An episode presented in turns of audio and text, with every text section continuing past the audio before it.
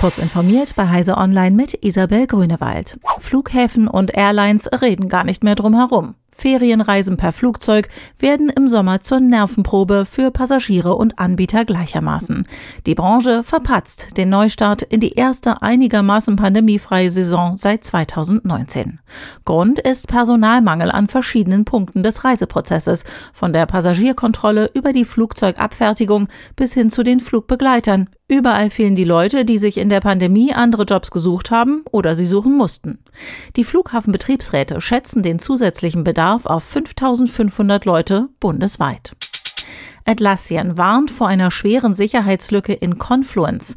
Angreifer können Schadcode ausführen und Backdoors hochladen, ohne sich zuvor in der betroffenen Confluence-Instanz authentifizieren zu müssen. Sollte sich diese erste Einschätzung bewahrheiten, so dürfte es sich um eine der schwersten Sicherheitslücken der vergangenen Jahre in einem Atlassian-Produkt handeln. Admins sollten den Zugang zu Confluence möglichst einschränken. Das kann im einfachsten Fall eine vorgeschaltete Passwortabfrage sein oder die Beschränkung auf Zugriffe aus dem Intranet bzw. VPN. Im Zweifelsfall wäre auch eine temporäre Abschaltung des Servers zu rechtfertigen. Die GM-Tochter Cruise darf als erstes Unternehmen gegen Bezahlung Menschen in autonomen Taxis durch eine große Stadt in den USA befördern, ohne dass zur Sicherheit jemand am Steuer sitzen muss. Die zuständige Public Utilities Commission Kaliforniens stimmte jetzt einstimmig dafür, Cruise die dafür nötige Genehmigung für San Francisco zu erteilen. Seit Februar durfte Cruise dort bereits Fremde befördern, dafür aber nichts berechnen.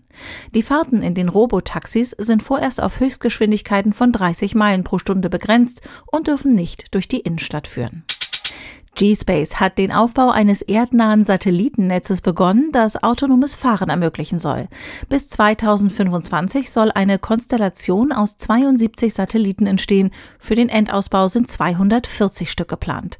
Die ersten neun sind nun im All.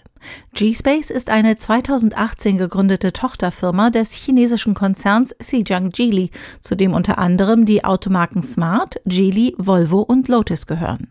Die modularen Satelliten für erdnahe Umlaufbahnen baut G-Space selbst. Sie sollen einerseits zentimetergenaue Ortung ermöglichen, andererseits Verbindungen zwischen Fahrzeugen sowie zwischen Infrastruktur und Fahrzeugen vermitteln.